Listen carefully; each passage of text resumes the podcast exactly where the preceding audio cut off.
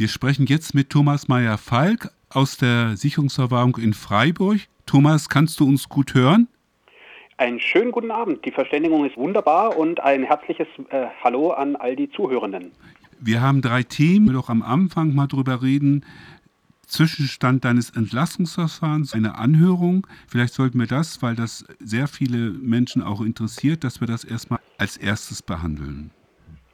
Ja, gerne. Also ich wurde ja ähm, im Jahre 1996 verhaftet, wurde zu einer langjährigen Freiheitsstrafe verurteilt. Die habe ich äh, seit Sommer 2013 verbüßt. Seitdem sitze ich hier in der JVA Freiburg in sogenannter Sicherungsverwahrung. Sicherungsverwahrung ist eine Maßregel der Besserung und Sicherung. Diese wurde eingeführt 1933 noch unter den Nationalsozialisten und ermöglicht dem Staat seitdem Menschen auch nach Verbüßung ihrer Freiheitsstrafe weiterhin in Haft zu halten. In meinem Fall gab es dann äh, angesichts des bevorstehenden Zehn-Jahres-Zeitpunktes, dieser Zehn-Jahres-Zeitpunkt wird am 7. Juli, also diese Woche, erreicht sein, im Jahre 2022 eine Begutachtung. Das Gericht hat äh, die Münchner Psychiaterin, äh, äh Frau Dr. Z, beauftragt, mich zu begutachten. Die kam zu einem sehr, sehr, sehr positiven Gutachten, hat gemeint, von mir seien keinerlei rechtswidrige Taten mehr zu erwarten. Dem folgten dann in einer Anhörung im Frühjahr dieses Jahres die Strafvollstreckungskammer, die Vollzugsanstalt und die Staatsanwaltschaft für mich wenig überraschend nicht. Und äh, die Strafvollstreckungskammer hat dann zwei weitere Begutachtungen äh, angeordnet, also zwei weitere Sachverständige beauftragt von einem Zentrum für Psychiatrie hier aus dem Freiburger Umland und äh, ein Mediziner, also einen Psychiater und eine Psychologin. Die beiden besuchten mich dann im Mai insgesamt für sechs Gespräche auf und kamen jetzt dann äh, im Juni zu dem Ergebnis, dass aus ihrer Sicht schwere Gewalttaten von mir nicht drohen würden. Die Folge äh, dieser Formulierung wäre, dass ich äh, in einigen Tagen, äh, spätestens in wenigen Wochen, freigelassen werden müsste. Darüber wird dann am morgigen 5. Juli um 12 Uhr das Landgericht Freiburg in einer nicht öffentlichen Sitzung beraten. Zu dieser Sitzung werden erscheinen mein Rechtsanwalt, die beiden Sachverständigen, ein äh, Vertreter der JVA, nämlich der Leiter der JVA, Herr G., und ähm, die zuständige Gefängnispsychologin, die Frau W. Geladen ist weiterhin noch die zuständige Bewährungshelferin, also die zuständig werden würde für den Fall der Entlassung.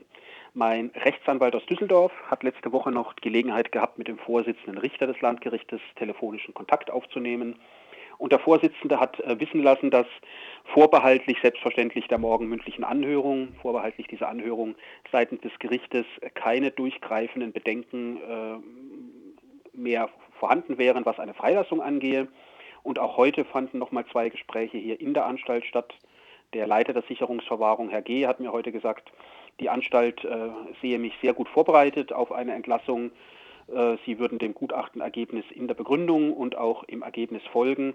Und äh, genauso hatte sich auch die zuständige Gefängnispsychologin mir gegenüber geäußert. Du hast ja auch einen Job und du hast auch, äh, auch einen Wohnort. Nur eine Frage hätte ich nochmal, habe ich das richtig verstanden? Du wirst bei dieser öffentlichen Verhandlung nicht sein? Ah, nein, nein, nein, Entschuldigung. Ja, ich werde selbstverständlich bei dieser nicht öffentlichen äh, Verhandlung auch anwesend sein. Ah. Also es besteht keine Anwesenheitspflicht, allerdings äh, äh, gebietet es äh, nicht nur der gute Ton, sondern natürlich auch äh, der Wunsch, tatsächlich entlassen zu werden, dass ich erscheinen werde.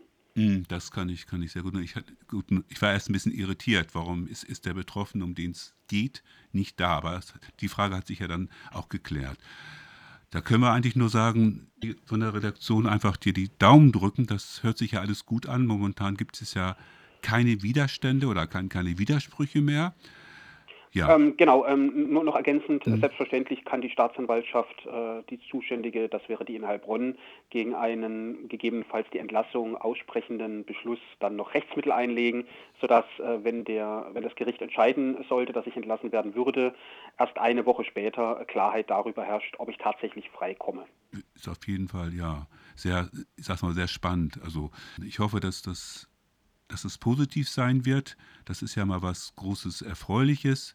Es scheint wirklich momentan eine gute Zeit zu sein, weil, das kann ich dir vielleicht auch noch kurz sagen, das weißt du nicht.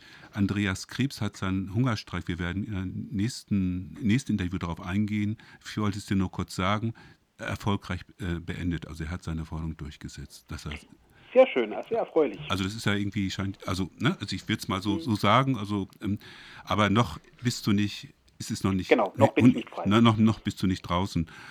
Okay, dann lass mal diesen Punkt mal so stehen. Du hast aber dich nicht nur auf jetzt dieses Entlassungsverfahren vorbereitet, beziehungsweise hat das beschäftigt dich wahrscheinlich auch ganz schön nach 26 Jahren. Das muss man sich einfach so vergegenwärtigen.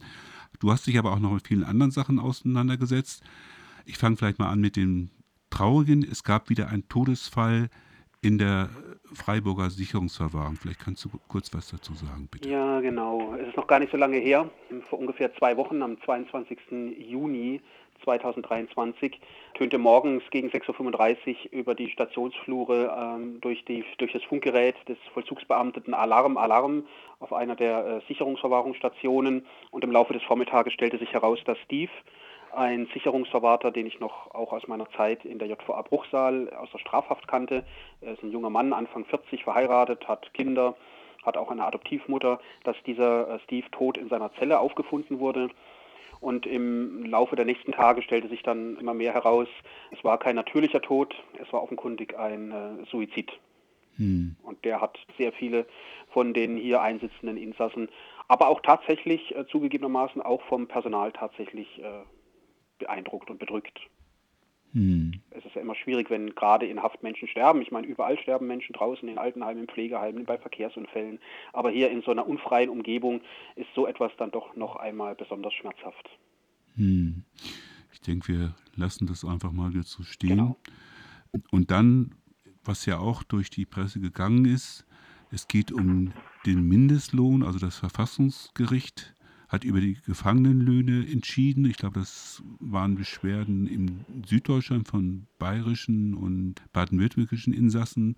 Du hast dich damit auch äh, ziemlich genau auseinandergesetzt in einem Text. Vielleicht kannst du das mal ein bisschen referieren. Genau, es gibt ja seit 1977 ein Strafvollzugsgesetz auf Bundesebene. Später wurde das dann in, in, an die Landesparlamente abgegeben. Und schon in den 80er und 90ern bemängelten die Menschen in Strafhaft, dass ihnen zu wenig Geld bezahlt werden würde für ihre Arbeit. Damals äh, erhielten Gefangene 5% des Durchschnittsverdienstes aller Arbeiterinnen und Arbeiter und Angestellten in Freiheit. Also das ist die Bezugsgröße, die sogenannte, und von dem Durchschnittsverdienst der Menschen draußen bekamen Inhaftierte 5%.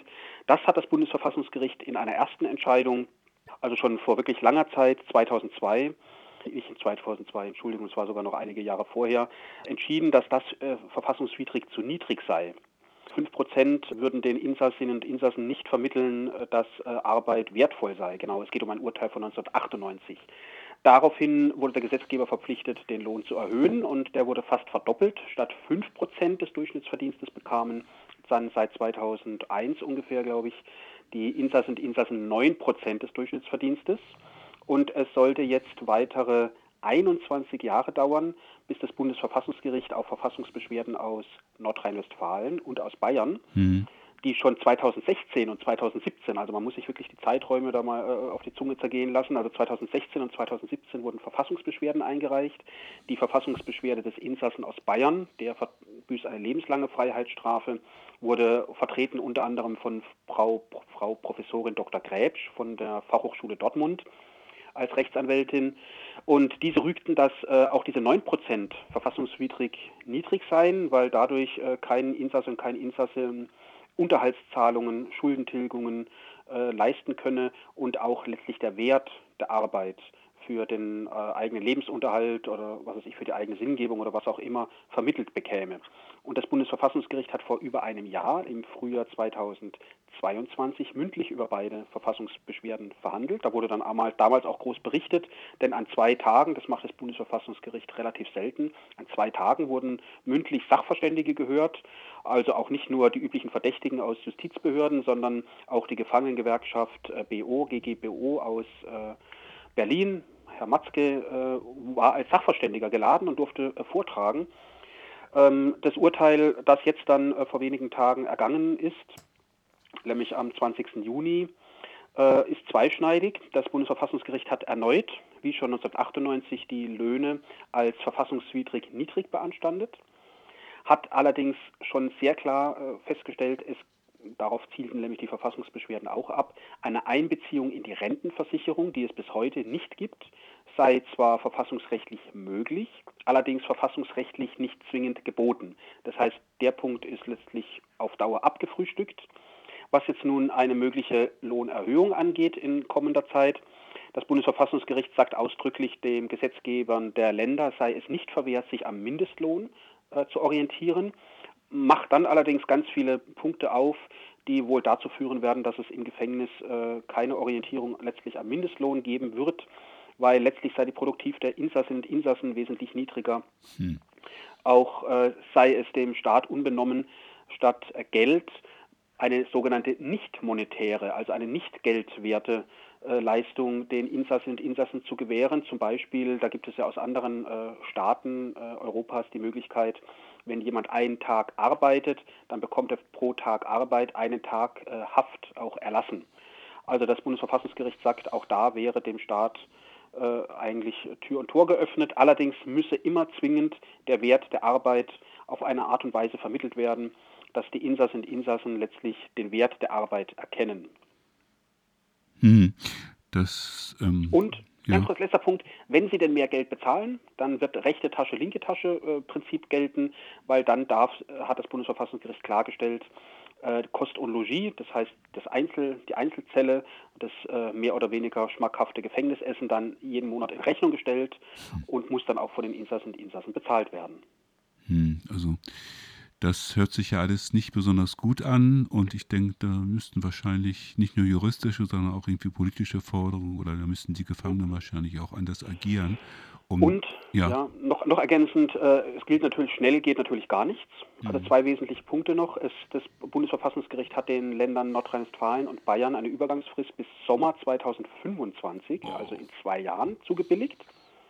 Und auch sehr wichtig, weil auch Insassen und Insassen in Baden-Württemberg haben sich schon gefreut und die Hände gerieben. Das Urteil gilt selbstverständlich ausschließlich nur für Bayern, also für die bayerische Regelung und für die Regelung in Nordrhein-Westfalen. Es ist notwendig und erforderlich, dass aus allen weiteren 14 Bundesländern Insassinnen und Insassen das Bundesverfassungsgericht anrufen. Solange das nicht passiert, wird in diesen Bundesländern keine Finanzministerin oder kein Finanzminister freiwillig äh, irgendeinen Cent mehr bezahlen. Hm. Das ist ja wirklich ein weit, noch ein weiter Weg, dass sich da was ändert. Ne? Also ich, was ich sagen wollte, also es muss wahrscheinlich so sein, dass die Gefangenen da mehr Initiativen, nicht nur die juristische Schiene, sondern auch irgendwie politisch oder irgendwie, was weiß ich, Unterschriften sammeln oder, oder irgendwie, also ich, ich, ich ne? also die müssen auf jeden Fall da mehr tun, um, um, um das, damit sich da was ändert. Okay, ich gucke in die Runde. Äh, ich denke, wir haben soweit erstmal nichts. Thomas, ich hoffe, das war das letzte Radiointerview, wo du die Rolle des, den Part als Gefangener hattest. Also Diese Hoffnung teile ich okay, mit euch. Sind wir uns, Von sind, Herzen. Sind wir ich danke euch und sehr herzlich ja, auch der okay. anderen gesamten Redaktion für das anhaltende Interesse. Und ich hoffe dann wirklich, wenn wir uns das nächste Mal hier im Radio bei euch hören, dass ich dann von draußen mit euch Ja, das wäre vielleicht für die Telefonierst du von zu Hause. Ja, oder ja, von, vom August. Okay, dir noch einen schönen Abend. Euch noch eine gute Sendung. Alles Gute. Tschüss, Tschüss. auf Wiederhören. Tschüss. Dankeschön.